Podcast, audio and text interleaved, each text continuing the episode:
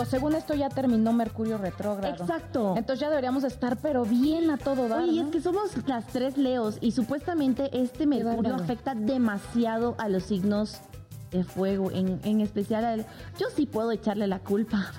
Yo también. Por eso ando de malitas, por culpa de Mercurio. No, no solo de malos, Yo, ¿sabes? pasando muchas cosas. Sí, yo también me siento bajoneada. O sea, yo como que estos, o sea, en estos días me he sentido como así. Muy susceptible o sensible. Oye, sí, he estado llorando por todo y por nada. O sea, no, y no es, no, no son los días difíciles de la mujer. ah, Pero no, no, amigas, de verdad es que empiezo a creer mucho más en la astrología desde que está pasando este tipo de cosas, porque supuestamente afectas en el ánimo, como lo dices. Yo sí creo, yo sí creo muchísimo en la astrología porque, Ajá. digo, recordando aquellos de los mayas, ellos pues cómo se guiaban, más por, la- por las estrellas, por el movimiento La de luna. planetas, entonces así sacaban que la osa mayor, la osa menor, que Leo, Scorpio, entonces todo eso. yo sí, la verdad, sí creo mucho en el movimiento estelar y sí creo que influye en nuestros estados de ánimo. Y luego aparte, súmale los días de la mujer. Exacto. No, pero yo también creo lo mismo que tú, pero, pero ay Dios mío, ay Dios, Ayúdanos. por favor, porque sí de plano- Ay, Diosito, yo sé que somos tus guerreras favoritas, pero un- danos chance, un- así chance, así de chance para presentar este nuevo capítulo de Noche de Reinas, chicas. Iniciamos programa, obviamente, con toda la energía, no importa lo que esté pasando con los planetas, con la luna llena, nosotros estamos aquí para que ustedes se enteren de lo que pasa con sus artistas favoritos, del tema del que vamos a platicar como reinas que somos y para que todos los reyes también ahí en la casa se diviertan. Así que bienvenidos a Noche de Reinas, mi reina. Oigan, sí, de verdad que es un jueves, como dicen, viernes chiquito. Eh, aunque el clima está un poco raro, o sea, está lloviendo, se siente luego frío, pero también se siente el bochorno. Pero nosotros estamos bien contentos con ustedes. Así que por favor, conéctense. Estamos totalmente en vivo a través de Facebook y también en todas nuestras plataformas, como lo es Spotify, Amazon Music, Amazon Music, Apple, Apple Music y por donde usted quiera vernos. También, mire, para que nos vea en YouTube, pues, ¿por qué Échale no? la luna llena, Porque no, amiga. La luna llena es la culpable de todo lo que nos pasa, pero de las lenguardas. de vernos guapas. De vernos guapas. Ustedes no saben, realmente nos echamos ahí una pensada. ¿Qué me voy a poner para Noche de Reinas para que nos vean así todas guapas? Mira, ahí la princesa Eloísa, la princesa Gaby en tonos dorados y ¿por qué no el naranja conmigo? Es hermosa, mi Guapísima, Kaira. guapísima, mi cara. Pero ya tenemos aquí también a nuestro querido Moy, así que ahorita, ahorita, Nuestro rey. ahorita sí, nuestro rey, de, porque obviamente nosotras como reinas tenemos que tener un rey aquí en nuestro Sí. reinado, ¿no? Entonces tenemos a nuestro querido Moy. Ustedes son ¡Ay, nuestro, él está! nuestros príncipes. Exacto. Nuestros príncipes del Los príncipes guapísimos, hermosos, que nos tienen bonita, que nos iluminan preciosos. Y la cara de Moy. Que nos apuntan con la cámara divino, porque son nuestros aliados en este, en este Noche de Reinas tan maravilloso. ¿Y qué les parece si les presentamos a nuestro querido Moy? Moy, porque hoy vamos a tener un tema increíble, que es salir un poquito de la zona de confort. Así que tú Gracias, ya gracias. saliste de tu zona de confort. Oigan, Justo, justo. hasta le silba. Hasta le chiflan amor. ¿Qué pasa? Justo esto de, esto de los astros, hoy, hoy en estos días estoy haciendo una transición laboral muy importante para mí, entonces pues coincide con lo que está- con el tema de hoy, entonces va a estar muy interesante el día de hoy la charla. ¡Eso! Pues bienvenido, Moy. Como siempre, es un placer tener con nosotros. Pero oigan, chicas, les tengo que contar lo que está pasando en la Ciudad de México. Chismecito, chismecito. Oigan, les quiero contar que Karim León la rompió en su primera presentación en el Auditorio Nacional. Fue espectacular, lleno total, con más de 39 canciones, éxitos que obviamente lo hemos cantado, hemos coreado. Él estuvo muy contento, expresó todo esto en sus redes sociales. Recordemos que él se va a una larga gira por todo México y obviamente eh, países vecinos. Entonces quiso dejar como ese buen sabor de boca a todos los mexicanos y todas las personas que asistieron a este gran concierto. Ahí estamos viendo en pantalla un poquito de lo que fue hoy. Karim León también se puso las pilas, se lo ve más guapo, más pleno, más todo. Y así se notó en el escenario. ¿Qué les parece? Oigan. Oye, increíble. Yo lo veo como un poquito más, más delgado, ¿sí o no? Si Sí, mi, claro, si mi- bajo si mi de lente no me, no, me, no me falla, yo lo Sí, veo amiga. más delgado. Oye, pero yo nunca me había fijado y está guapo, ¿eh? Mira que yo no soy Mira, fija. qué feo, feo. Sí. No, Ay, no, no, para nada. De hecho, bastante bien. Vi que muchas celebridades también acudieron a su concierto, Sí. se tomaron Ah, fotos con sí. él. Entonces, yo creo que sí la pasaron Oye, bomba, ¿no? Otras personas están diciendo que el divorcio o el posible divorcio, porque ya hay una separación de por medio con su expo- esposa actualmente, puede que esté como beneficiándolo. ¿Qué Así te pasa. Oye, es que La separación es a. Galilea, ¿cómo le fue después de que se divorció? Está Se preciosa. Tema, chicas, tema para que anoten, por favor. ¿Qué tal? ¿Las separaciones en cierto punto llegan a beneficiar al hombre o a la mujer? Claro que sí, yo digo Hablemoslo. que sí. Yo digo que sí. Dependiendo, yo creo que de uno, de cada quien cómo vaya viviendo su duelo y todo esto. Pero yo creo que. Mira, cuando es una relación que ya se veía el truene, pues se hizo bien. Pero ¿qué tal si uno sí estaba bien enamorado de... Hermosas, nos ponemos hermosas. bueno, también los hombres, pues ve Karim. Bueno, o sea, Karim. Está guapo. Oye, que por cierto también escuché, porque hubo compañeros que fueron al auditorio, que qué bárbaro con el espectáculo porque era éxito tras éxito Sí, tras 39 éxito. canciones, y decían, amiga, oye, es que hay muchos cantantes que empiezan el show y entre cada rolita se ponen a platicar y Ajá. hace el, el intro, ¿no? Pues Sí. dice, pero no, aquí era terminar una canción y vámonos con el otro y el otro y el otro. O sea, que, Y es que mantener a la gente arriba. arriba, arriba. Entonces, creo que muy bien, bien por Karim y su primer eh, coloso no se olvida. Ah, exacto. Oigan, exacto. y hablando del cantante de los corridos tumbados, pues las hablo de Junior H, este muchachito Ajá. que también se presentó en la Plaza de Toros México, donde él posteó en sus redes sociales una fotografía de cómo lució este recinto con más de 40 mil asistentes que se dieron cita para corear todas, todas, todas sus canciones. Y miren, ahí estamos viendo esa imagen, Dios, es que se ve increíble. Él tuvo como invitado a Oscar Maidón, a Gabito Ballesteros y por supuesto a Remy Valenzuela para poder estar ahí compartiendo escenario. Por otro lado, déjenme les digo que también pues cantó su último sencillo a Abecedario, que ya lo sabes que es una colaboración con mi queridísimo eh, Muñoz, el cual no me lo van a dejar mentir. Ya sumó más de un millón seiscientos mil visualizaciones y reproducciones.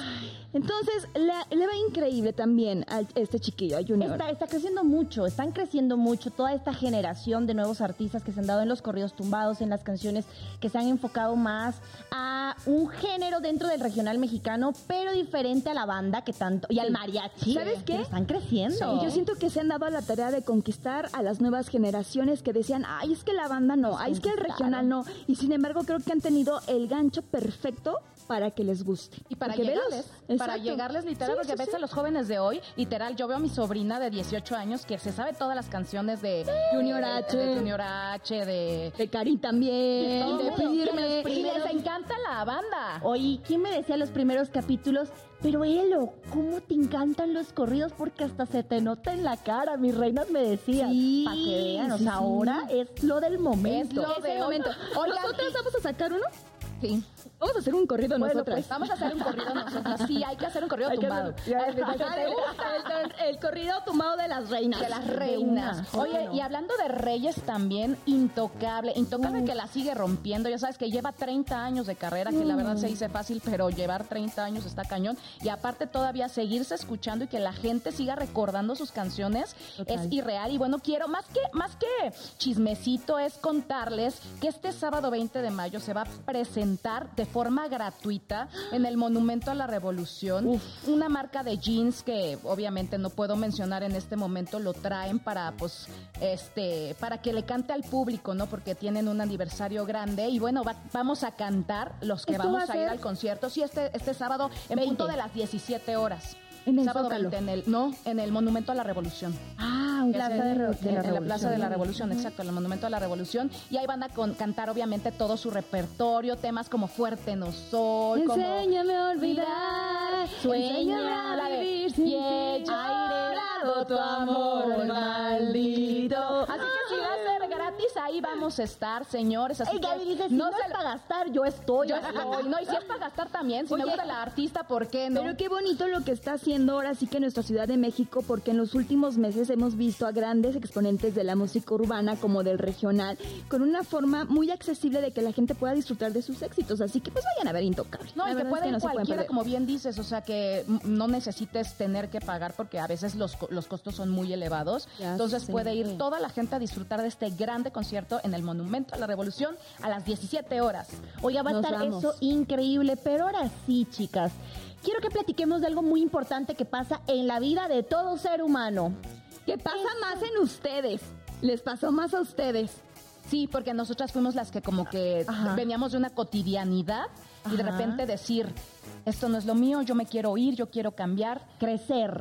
El momento Oigan, en, el abrir las alas. Exacto, el momento en el que sales de tu zona de confort. Ese confort puede ser tu hogar, tu familia, tu trabajo por el que has estado eh, tantos años, en el que te, te encontrabas eh, cómodo, vamos a decir, pero tú decides darle un giro 360 grados, decides volar a otros horizontes porque precisamente nace de un sueño, un sueño que tú tienes en la cabeza, pero ya verlo materializado es otro nivel y me encantaría contarles, chicas, que eso suele pasar, como lo decías Gaby, cuando tienes una meta que esa zona de confort ya no, ya estiras y dices, aquí yo ya no puedo ojo, ¿eh? crecer. Puede ser acompañado de un sueño, de una meta, de un propósito o a lo mejor también del hartazgo. Cuando Sí, tú ya te hartaste claro. de estar viviendo eso que dices ya, ya no, y te estás buscando esa salida, estás buscando emprender el vuelo y a lo mejor no sabes ni para dónde, ¿eh? Porque mucha gente se lanza así, se arriesga y se va, deja el nido, abre las alas y dice, no sé a dónde voy, pero yo aquí ya no quiero estar. Ese es el tema del día de hoy. Ahora sí que vamos a hablar de emprender el vuelo, salir del nido. Y sabes qué, nos pasa mucho a nosotras, sobre todo que estamos en este medio artístico, o sea, ya seas conductora, ya seas actriz, ya seas cantante, que sí tenemos que salir de nuestra zona de confort. Aquí, aquí en este medio, sí tienes que decir, o me pongo las pilas o me las pongo, porque vienen generaciones atrás, vienen muchas chavas, por ejemplo, en nuestro caso, que están tocando puertas, que vienen con todo, súper preparadas, súper talentosas, entonces nosotras no nos podemos quedar, ay, bueno, pues cuando me busquen, cuando me llamen, No. nosotras tenemos que ir a, a tocar puertas, tenemos que ir a buscar chamba, tenemos que seguirnos preparando, tenemos que salir completamente de esa zona que no nos acomoda en nada para nosotras. Yo quiero que me compartan ambas porque yo sé que yo estoy acá en la Ciudad de México, radico acá, nací acá, pero por ejemplo Eloísa, Gaby, Eloísa viene pues de allá, de, de país, del Bolivia, de otro, de otro país, y tú, mi Gaby, vienes de otro estado. ¿Qué fue lo que las motivó para de plano dejar el nido, para abrir las alas y emprender el vuelo? Oigan, yo les quiero platicar eso. A ver, en primer lugar, yo estaba extremadamente cómoda porque me habían dado un programa espectacular a nivel nacional con decirles que era uno de los programas más vistos en toda Sudamérica. Nos estaba yendo muy bien, la gente estaba con una aceptación increíble, tenía un trabajo muy bonito que mm, eh, me obligó de alguna manera a ver que yo podía más, yo quería más como presentadora. Ustedes saben que México siempre había estado dentro de mis posibilidades de sueños, siempre había sido como el país en el que yo quería estar, porque yo decía, ese es mi trampolín a cualquier cosa que yo quiera hacer. Bueno, la verdad es que tenía un trabajo súper estable en el canal que yo quería desde niña, que era el empezar estaba mi familia, estaba como a 30 minutos en un vuelo porque yo vivía en otra ciudad, pero este, los tenía cerca, tenía mi público que me quería demasiado, que yo los quería también a ellos, estaba la comida favorita, estaba todo, era mi zona de confort. ¿Y qué pasó? Que empecé a hacer muchos formatos a una corta edad. Yo tenía prácticamente, estaba cumpliendo 18 y yo ya estaba haciendo eh, clima, espectáculos, noticieros, realities, había conducido realities, había, condu- había conducido prácticamente todos los formatos habidos y por haber. Y es ahí cuando dije, ¿ya qué más puedo hacer acá? Oye, ¿y tus papás nunca te dijeron, oye, mijita, no, usted se me queda no aquí en querían, Bolivia? Ellos no querían, por supuesto. Cuando yo empiezo a darme cuenta de que yo quería más y que era mi tope, que ya no podía crecer más, porque era lo que yo ya había hecho. Ya había hecho todos los formatos, ¿qué más? ¿Qué más viene para Eloísa? Me acuerdo que incluso, y esto jamás lo había platicado, me hicieron una oferta económica más alta. Y ahí me di cuenta que realmente estaba haciendo bien mi trabajo y que me querían en el canal. Recuerdo que me dijeron, ¿sabes qué? Te vamos a, dar este programa y tú vas a ganar, ganar más de lo que ahorita estás ganando. Entonces creo que me, me quedó mucho en la mente que uno, los grandes se retiran cuando están en la cima. Cuando yo estaba en mi mejor momento en Bolivia, creciendo, dije, yo necesito irme. No lo pensé, se los juro, renuncié, no me creyeron, y eso lo sabe la gente que está ahí, no me creyeron cuando yo presenté mi carta de renuncia. Dijeron, ay, ella está pasando por un mal momento, está haciendo un berrinchito, algo. Ella regresa. Ella regresa. Yo presenté mi carta de renuncia y he ahí cuando de verdad yo dije, hasta aquí llegué, muy agradecida, gracias a Dios. Me fui diciéndome mis jefes que tenía las puertas abiertas cuando yo regresase si algo pasaba. Gracias a Dios todo muy bien en esa parte. Pero chicas, me compré un vuelo a México. Y vámonos. Eso sí, Vámonos. les mentí a mis papás diciendo que yo ya tenía un trabajo seguro, cosa que no pasó. Me las ingenié para no hacerlas tan largas, porque es una historia muy larga. Me las ingenié, pagué el boleto de avión, vine con mis maletas, llegué a un aeropuerto que no conocía absolutamente a nadie, no tenía wifi, no sabía cómo comprar un nuevo, eh, un nuevo chip. Estuve encerrada en un Airbnb tres días sin saber qué hacer porque no sabía por dónde empezar. Me daba cuenta que estábamos hablando de un país de 11 millones de habitantes cuando solo en la Ciudad de México hay más de 25 millones. ¿Se dan cuenta de lo, lo- grande que era Llegaste un esto? monstruo, dices. Yo llegué cuando, y tengo un video que dice, Welcome, Mexico City. Ok, yo estaba aterrizando y decía, Dios mío, Te ¿qué cuestionaste. hice? Claro. ¿Qué hice? ¿Qué hago? ¿Qué- ¿Dónde, por dónde empiezo? ¿A quién le doy mi currículum? ¿A quién, por dónde, qué, qué puerta quién toco llamo, primero? no? tenía contactos, no tenía a nadie, absolutamente a nadie. ¿Y qué pasó para que no digan, oye, ¿qué hiciste en ese momento? Conocí a una chica mexicana que estaba en Perú, que había ido de paseo a Cusco, y me dijo, por favor, tú págame en, dólares y yo te pido el Uber y te rento la habitación en el hotel. Siempre la voy a recordar, es una niña que hasta el día de hoy, después de cinco años en México, tengo contacto con ella y siempre voy a estar agradecida por ese acto tan hermoso que ella tuvo sin conocerme. Me esperó migración, todo lo que fue, todo el papeleo. Me hizo ese favor y de allí empezó esta historia. Esta historia hasta donde llegué a estar en la casa televisiva con la que yo siempre había Había soñado, soñado. y lo logré. Saliendo de la zona de confort, este camino fue extremadamente largo. Tuve muchas ganas de volver a mi país muchas veces, cuando estuve enferma, cuando estuve sola, cuando no tenía qué más hacer. No, incluso déjenme decirles que a mí me, me ha tocado ver a Eloísa en esos momentos sensibles donde dices, es que extraño a mi país, Ya me quiero extraño a mi ir". familia, ya me quiero ir. Y yo le Ya. digo, tranquila, tranquila, que por algo estás acá. ¿Y tú, Gaby? Pues yo lo mío fue de que yo tenía es- ese sueño de ser actriz. Para mí era como desde chiquita yo decía, yo quiero ser actriz y nadie creía porque yo era introvertida. Yo lo que ves ahorita era otra cosa completamente diferente. Yo era de, cuando le dije a mi mamá y a mi, a mi mamá principalmente, me dijo, ¿qué? No, hombre, tú, actriz, no. O sea, yo te quiero mucho, confío en ti, te puedo apoyar, pero no tienes eso. Tú eres muy, o sea, ¿sabes? O sea, no, te da pena todo. Yo era penosísima, o sea, entonces no había ¿Quién manera. lo diría? ¿Quién lo diría? Y mi papá sí fue de que, ¿qué? Porque mi, mi- mi papá y yo teníamos planes de que yo iba a estudiar Derecho, yo iba a ser abogada, yo iba a estudiar completamente todo lo contrario a lo que soy ahorita. Y cuando le dije, no, ya me di cuenta que yo voy a ser actriz, me acuerdo que íbamos en la carretera, se frenó de trancazo y fue que, no, no vas a estudiar eso. Y yo, ¿cómo no? Yo, o sea, yo, tú ya viviste, déjame vivir. Total, que me dijo, bueno, pues si te vas y estudias actuación no te voy a apoyar me valió. Yo dije, me voy a ir a esta gran ciudad porque yo también soy de provincia y vengo de un municipio chiquititititititito donde, pues sabemos, tres mil personas, no sé, o sea, estamos, o sea, éramos muy poquitos en mi provincia y la verdad es que, pues todo el mundo nos conocemos, allá todo el mundo era de que saludaras a todo mundo. Me vine a la ciudad también como tú, yo pasaba, me acuerdo cuando era chiquita, enfrente de Televisa, y decía, Ay, yo algún día voy a estar ahí. Te lo juro, yo lo decía, y yo lo decía así segura, yo algún día voy a estar ahí. Pero pues eso fue cuando yo era chiquita. Y cuando vengo a México, pues, pues me ¿Te veniste con... sola o cómo? Me vine yo solita, o sea, bueno, mis hermanos vivían aquí en México, gracias a Dios, mi hermano grande y mi hermano chico también se vino, entonces dijimos todos, vámonos a, a- a México, mi hermano grande vivía en la, en la casa de mi papá, Nos fuimos a la casa de mi papá y pues yo qué hago? Empecé a trabajar en una empresa que me, que me dieron trabajo, empecé a estudiar actuación por debajo del agua y yo me lo tenía que pagar con lo que yo ganaba porque mi papá me dijo que no me iba a apoyar. Entonces yo me metí en Coyoacán a, a estudiar actuación, venía al casting del SEA, toqué puertas, obviamente, pues como que no, yo estaba como confusa porque yo sí tuve que hacer la cola gigantesca, gigantesca esa como de, de 50 millones de horas para, para ver si te reciben la foto, ¿no?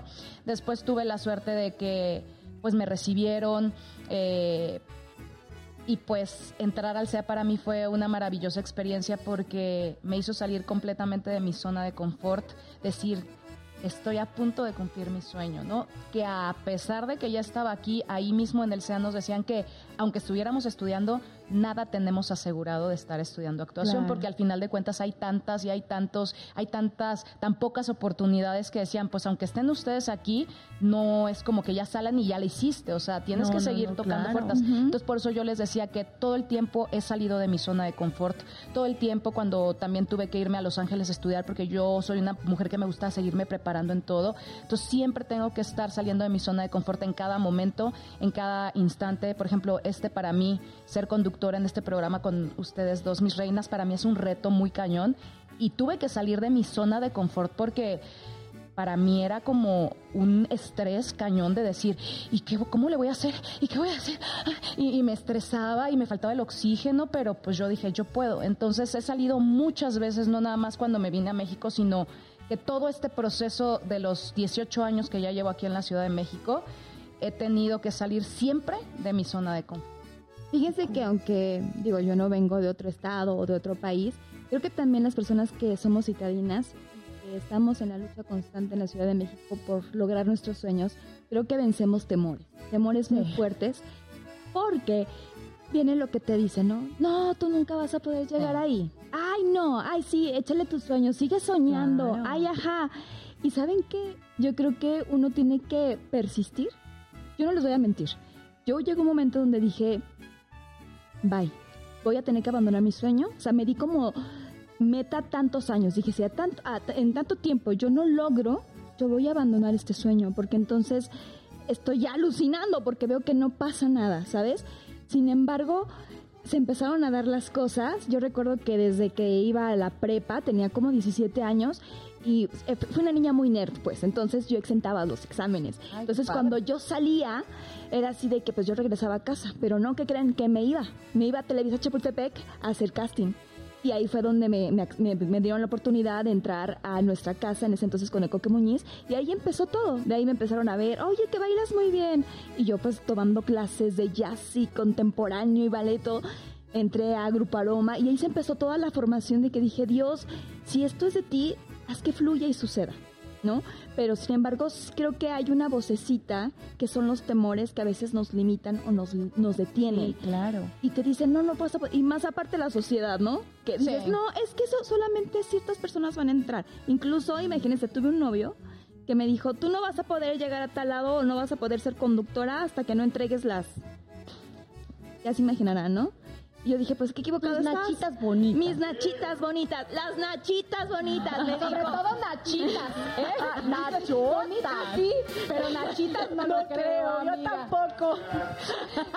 El jicarrango me dijo eso, yo de verdad desgraciado. me bajó mucho, por eso creo que sí influye mucho el círculo social en, en donde nos desenvolvemos, Y, y porque ellos te pueden dar para arriba que uno tiene que tener es Sí. durísimo, la espiritual y la mental para llegar a cum- cumplir esas metas que tú te trazas. ¿Saben por qué? Porque Kaira lo dice, la gente que no cree en ti, la gente que te quiere ver arriba, pero no encima de ellos. La gente que te pisa en el la camino. gente que te pisa en el camino, la que envidia que hayas conseguido algo que estuvieron ellas detrás, pero es que tú tienes algo que no eh, que no tienen eh, esa- esas personas pues que están Toda esa siguiendo gente esa- te Exacto. hace dudar de tu potencial y tu propósito. A mí también me pasó, en mi, allá en mi pueblo me decían, ay, por favor, tú si bien te va, vas a terminar con cinco hijos casada y en un programa de allá de, de- de mi región. Y yo decía, ese programa lo respeto mucho y si quedo ahí, qué padre, me va a dar mucho gusto, pero yo voy a ir a, a México a, a cumplir mi sueño y mi meta y a mí me vale gorro.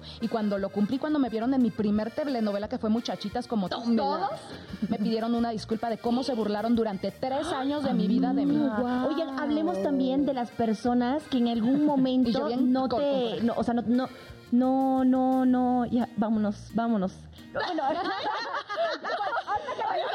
Es que ya nos está dando sed. Muy, es que ya tenemos calor. Sí, ya claro, claro. El ¿Y tema, tú ¿eh? cómo saliste de tu zona de confort? A ver, cuéntanos y mándanos también los Pues ingredientes. rapidito, yo salí de, la, de mi zona de confort porque quería viajar y fue la gastronomía y la coctelería la que me hizo conocer el mundo y fue ahí donde constantemente estoy en una, en una revolución, en una reingeniería personal. Entonces es eso lo que me ha, salido, me ha ayudado a salir de mi zona de confort constantemente, ¿no? Lo que hago y la- mi pasión por lo que hago.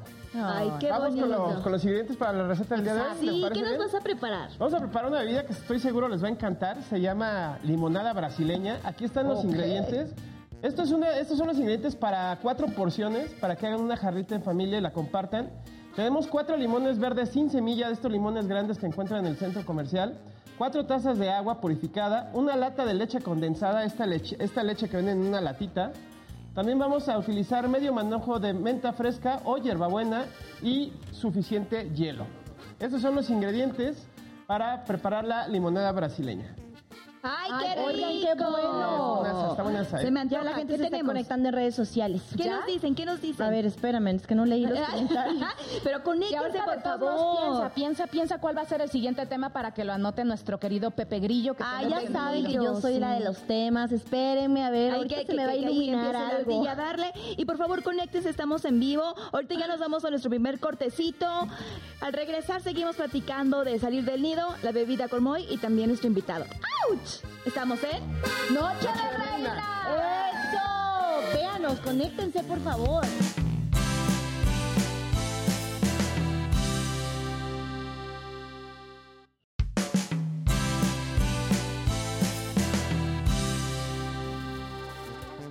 Epa. Amigos, qué bueno que no se desconectaron. Seguimos aquí en este capítulo más de Noche de Reinas, en donde nos la estamos pasando increíble. Estamos hablando de temas maravillosos, que es cómo salir de nuestra zona de confort. Y tenemos un gran invitado hoy que de verdad es multifacético. Estoy impactada que hace de todo. Él es actor, él es escritor, él es director y productor. O sea, haces todo completamente. Lo hemos visto en varias telenovelas como Corazón en Condominio, como Las Juanas, en películas muy famosas como Mi Primera Noche. Así que no sé si queremos presentar a nuestro Ya. Guillermo Iván. Bienvenido. Oigan, qué bonito tener ya un hombre, un rey en el estudio. No, y con Bienvenido. estas reinas, por favor. ¿Qué más se puede pedir a la vida, no? Chilango, chilango, qué Chilango, bárbaro. chilango, Bienvenido, gracias sí. por estar aquí con nosotras. No, hombre, ¿Y no se te antoja algo para beber? Se me antoja todo lo que me quieran dar. Ah, tenemos, tenemos retos. retos, ¿eh? Muy bien. Seguro. Ay, ay, ay. Ya digo. Bueno, Moy, mi queridísimo Moy, llevamos contigo para que ahora sí nos des esa bebida deliciosa. Vamos rapidito con la explicación de cómo elaborar esta limonada brasileña. ¿Recuerdan los ingredientes? Pues vamos a agregarlos todos a una licuadora, muy sencillo. Con ayuda de un poquito de hielo vamos a licuar unos 20-25 segundos. Colamos fino y al final vamos a servir en un vasito con hielo. Ya nuestra bebida ya está perfectamente endulzada, preparada. El hielo no es únicamente para bajar la temperatura y hacerla todavía más refrescante. Y como decoración vamos a utilizar una hojita fresca de hierbabuena y un limoncito, un sexto de limón. Y con eso tienen una refrescante y muy rica limonada brasileña. Espero lo disfruten, espero lo disfrute también nuestro invitado. Qué Pues rico disfrutar. se Qué ve rico. Pues antes de empezar Gracias, el chismecito con Guillermo, Por favor, ¿qué les parece si nos pasan la bebida? Por Oigan, y mientras nuestro ya. invitado recibe su bebida, yo quiero recordarle a toda la gente, por favor, que nosotros estamos en todas partes, no solamente por Bandamax totalmente en vivo, sino en las plataformas, en Apple Music, nos pueden escuchar como el podcast que hemos preparado para ustedes, para que estén en el carro, para que ustedes puedan realmente disfrutar de este capítulo más. sí. Eloisa, por favor, tienes que Que probarlo. esto, que el otro, Salud, salud. salud, salud. Por favor, por amiga. favor. Salud, Mi- salud. Mi, mi hermano. Cuéntanos Lo tú, logramos. cuéntanos tú tu historia, porque veo que tienes una historia de qué barbaridad. O sea, empezaste desde chiquito. ¿Cómo Mm. fue para ti salir de esa zona de confort? Que a lo mejor cuando eras chiquito decías, quiero ser actor, pero, o- pero a lo mejor cuando creciste dijiste, ya no. O Bueno, primero que nada, estaba escuchando sus historias y de verdad que es inspirador escucharlas a todos ustedes. O sea, te escuchaba a ti contar la historia de cómo llegaste a otro país y la verdad es que sí me, me pegó muchísimo porque ha sido la historia de mi vida. O sea, escaparme de la zona de confort. Me recordaba mucho, o sea, te escuchaba a ti y yo desde hace un buen rato me fui a estudiar a Nueva York primero. Ok. Y jamás me voy a olvidar el primer día que llegué con mi maletita así en medio de la nieve. Yo nunca había visto la nieve solo. Me dieron una beca para estudiar actuación en un sitio que se llama HB Studio, que es una escuela muy importante en donde estudió Al Pacino, Robert De Niro, etcétera. Y llegué sin hablar inglés, hablaba tres palabras de inglés, Ay, Dios. sin conocer a nadie, ¿no? En medio de la nieve. En un, un sitio como Nueva York que es una jungla, o sea, en donde Claro. todo, nadie, o sea, si la Ciudad de México es terrible para ciertas cosas, ¿no? Porque como tú Sí, dices, llegas sí, a un, claro. un sitio, o sea, Donde no que es conoces brutal, no conoce a nadie. Llegar a Nueva York era imponente, ¿no? Y, y a los tres días empecé la escuela y conocí a un profesor, Ed Morehouse, que me dijo, si tú en, en tres semanas no estás hablando inglés y no estás actuando en inglés, yo me encargo de quitarte tu visa de estudiante, de quitarte la beca, porque además me fui becado por ellos, y de regresarte a tu país y que nunca más vuelvas a tocar, eh, o sea, que nunca más pongas un pie aquí. porque además le estás quitando el sitio a alguien que sí se lo merece. Ay, Dios. Qué Wow. fuerte, qué fuerte. Y tenía toda la razón del mundo, además. Y si no hubiese tenido esa presión, no hubiese hecho todo lo que he hecho hasta el día de hoy, En tan poco tiempo, además. en tan poco tiempo. Además, ocho meses después de eso, no, a los tres, a las tres semanas estaba hablando muy mal inglés, Pero, pero hablabas. pero hablaba y podía hacer ciertas escenas en la escuela, ¿no? A los ocho meses él fue el primero que me dio trabajo en Estados Unidos. Wow. O sea, fue el, el maestro que, te dijo, el- si no, ese mismo profesor fue el primero que me invitó a hacer una obra de teatro en Nueva York. Y, y eso cambió el rumbo de mi vida. O sea, si no hubiese estudiado en esa escuela, no hubiese hecho todo lo que he hecho en Estados Unidos, no, no hubiese hecho todas las películas que he estado haciendo últimamente, no estaría, no estaría aquí sentado con ustedes, ¿no? Oye, Entonces- Iván, pero ¿qué te incitó para tomar esas decisiones, de, por ejemplo, de los estudios? Ajá. ¿Qué fue el pensamiento que te llevó a emprender el vuelo, a salir? De México a Nueva York. De México a Nueva York, o sea, mismo tema, te escuchaba a ti. O sea, en ese momento estaba trabajando en una televisora muy importante en México, con un contrato de exclusividad, en una zona de confort brutal. Claro. te iba Eh, súper bien. Me iba súper bien. Me siento Son identificada. de los míos. O sea, me iba súper bien, estaba súper bien, estaba haciendo novelas, estaba haciendo cine ya en México y, y- y me la pasaba súper bien, pero no, no me sentía realizado, no sentía que estaba... Sí, como que O sea, había una cosa acá adentro en el corazón, ¿no? Lo que estábamos hablando hace un rato. O sea, había algo acá adentro y acá adentro que me decía, tienes que seguir creciendo, tienes que exigirte más, tienes que evolucionar, tienes que aprender un montón. No estás, tu barra está acá, no está en donde quieres que esté.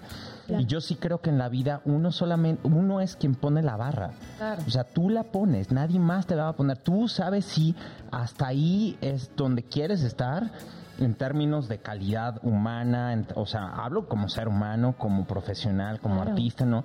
O si puedes dar más. Y, y en ese momento se me acaba el contrato y me ofrecieron el doble por, por quedarme en... Y, y no, por te digo, este, estaba escuchando y estaba diciendo esto no puede Esta ser. es mi historia. ¿sí? Y fue literalmente así, o sea, no, no, o sea, no, no lo acepté y, y me, de hecho estaba en medio de una telenovela Sí. y grabaron en la telenovela que me iba de viaje y fue literalmente porque me fui a estudiar, acepté esta beca y me fui. Y Ya pues, para siempre.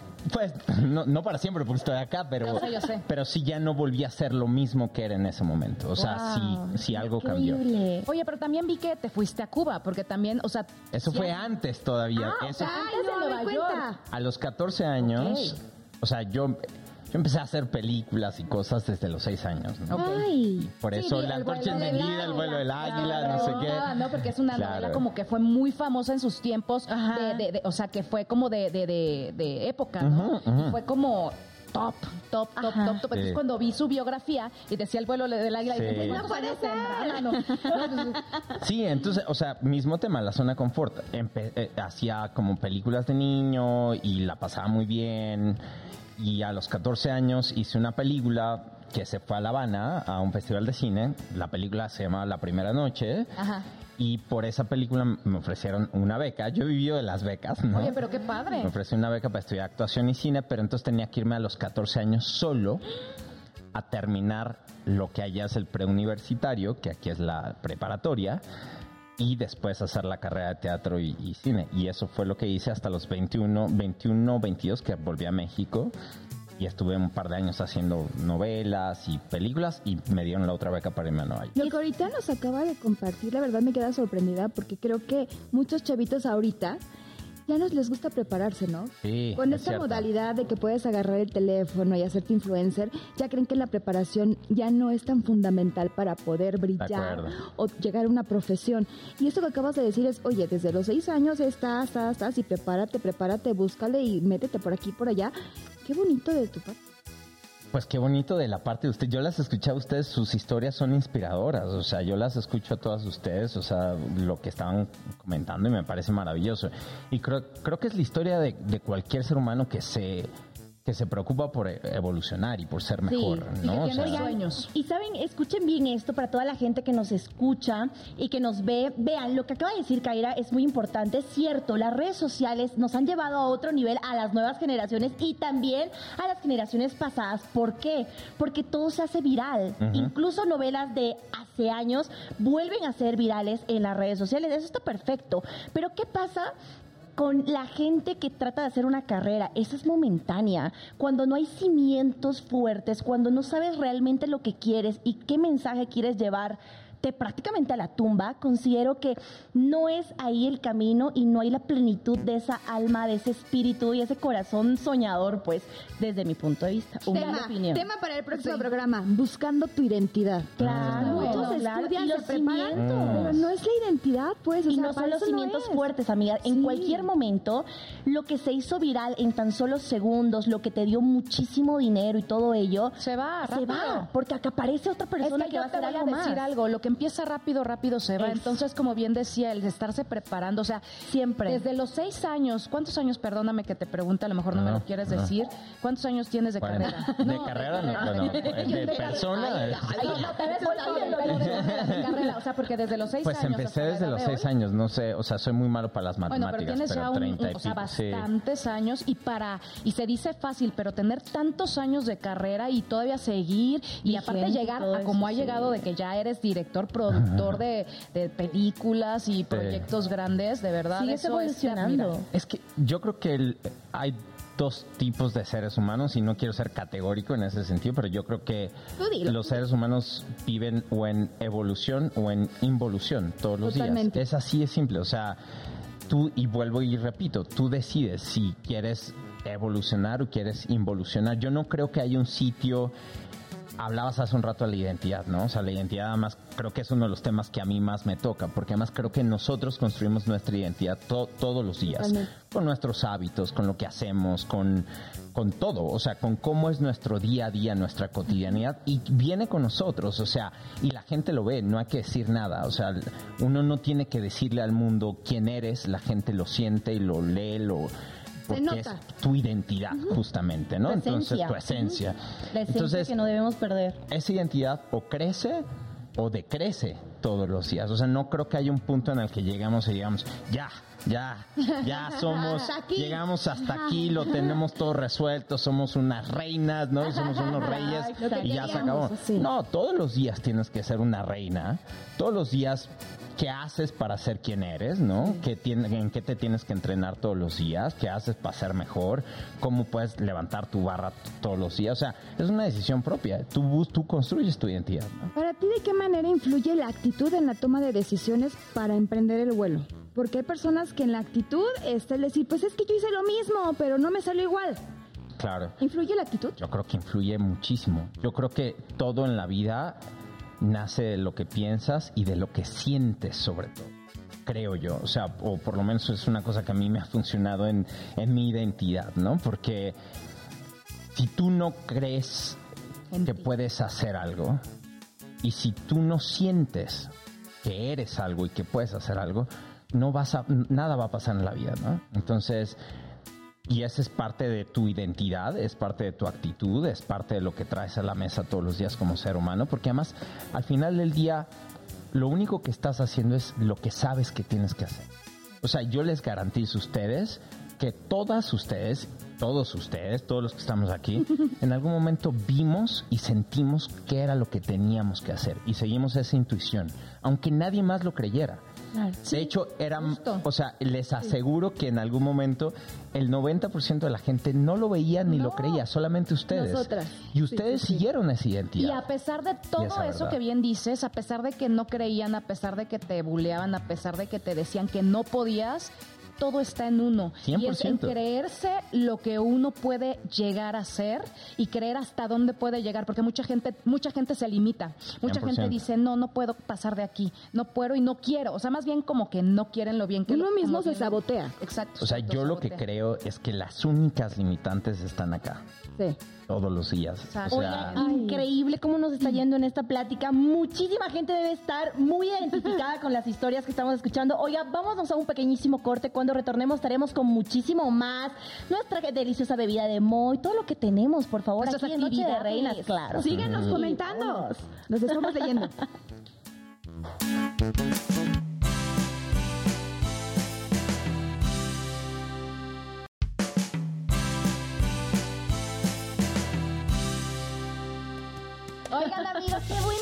desconectaron porque ahora sí vamos con las dinámicas donde te la vas a pasar y real. Y tenemos una dinámica maravillosa en donde tú tienes que escoger quién es el bueno, quién es el malo y quién es el feo. De la. Te vamos a poner cantantes famosos que en su tiempo fueron actores. Oye, de mi amigo Perfecto. camarógrafo no vamos a estar hablando.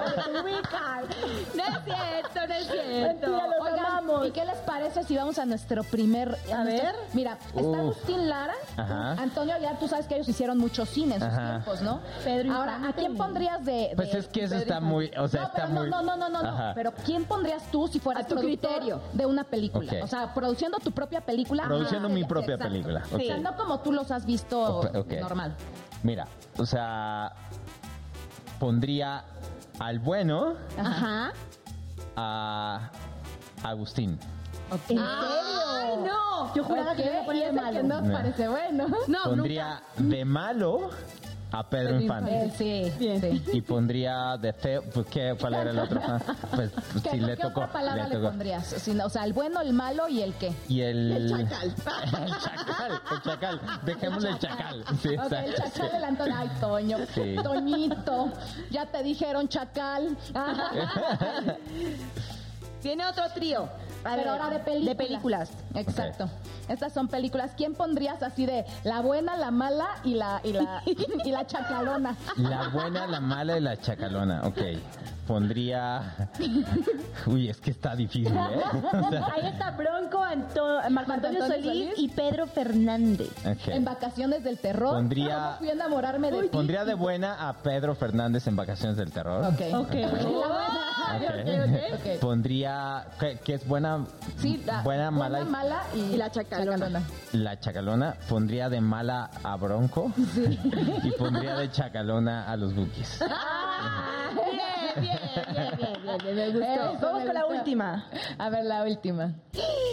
Ay, ese tío está buenísimo. Ok. Mariachi, Mariachi Gring. Oye, ¿cuál- eh, ah, con Martita y Gareda, ¿no? Mariachi Gringo y Mariana Está. Lila Downs, que también es del regional, y está Canon con nuestra querida Mariana Seoane. A ver, ¿a quién pondrías De buena, mala de y- buena, mala y De buena pondría a Canon, que no le he visto, pero bueno. a Mariana Seoane? Sí. Sería la buena. Pondría buena. Era ellos. buena.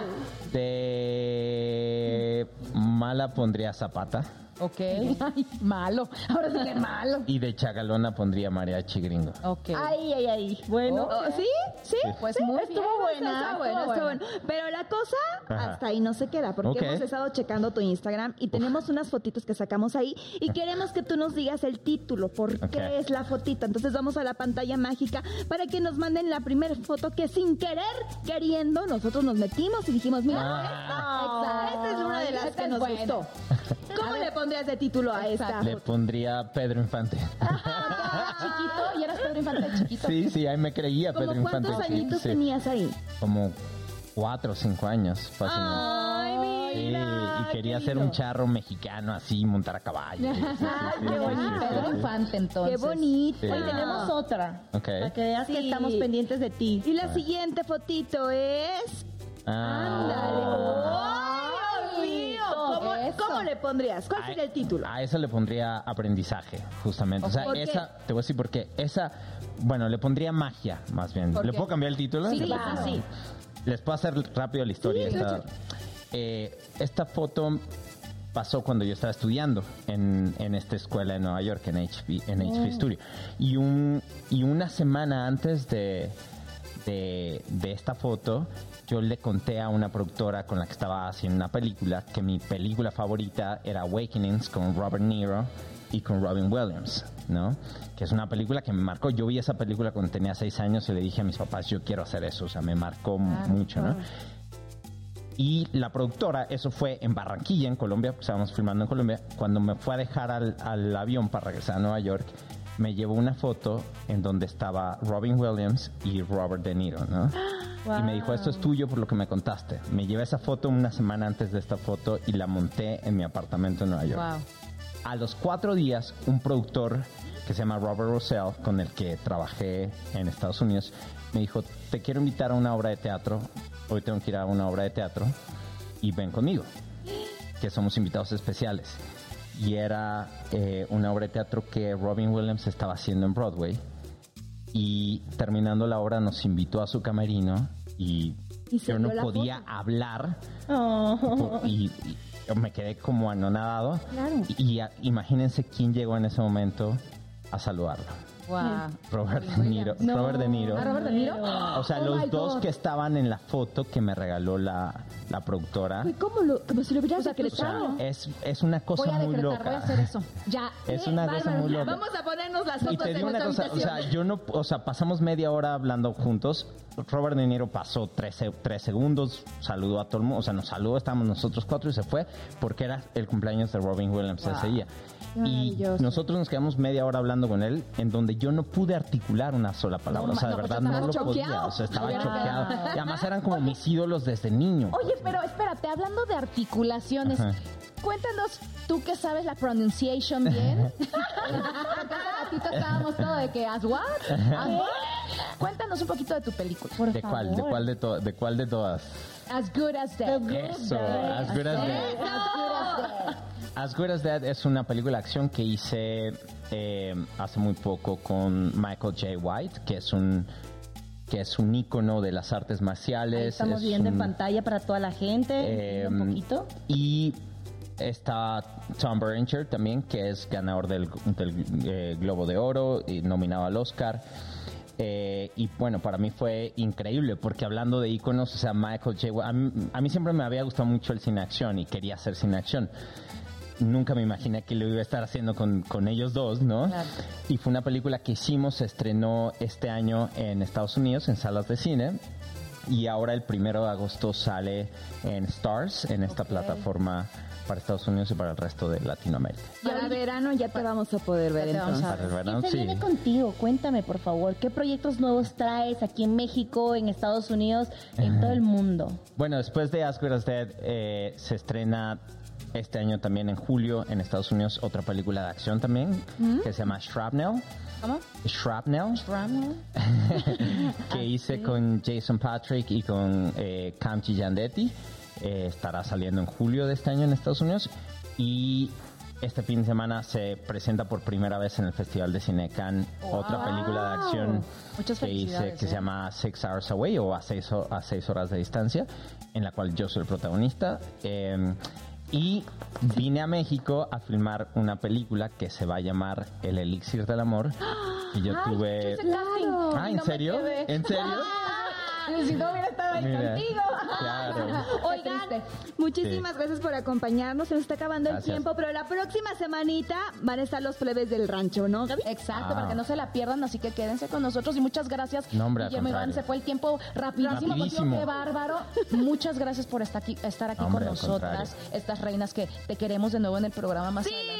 No, Eso, feliz, por gracias. supuesto, y a toda la gente ha estado muy atenta de todo lo que dijiste, de todo lo que nos platicaste. De verdad que agradecemos tu tiempo, que hayas venido hasta aquí justo cuando estás en esta promoción de nuevos triunfos que estás atrayendo. Tú ya sabes, aquí todos somos de, de, de la ley de la atracción, de que todo lo que uno decreta, pues pasa. Así que muchísimas gracias. 100%. Oye, si quieres decirle a toda la gente, por favor, dónde te puedes seguir.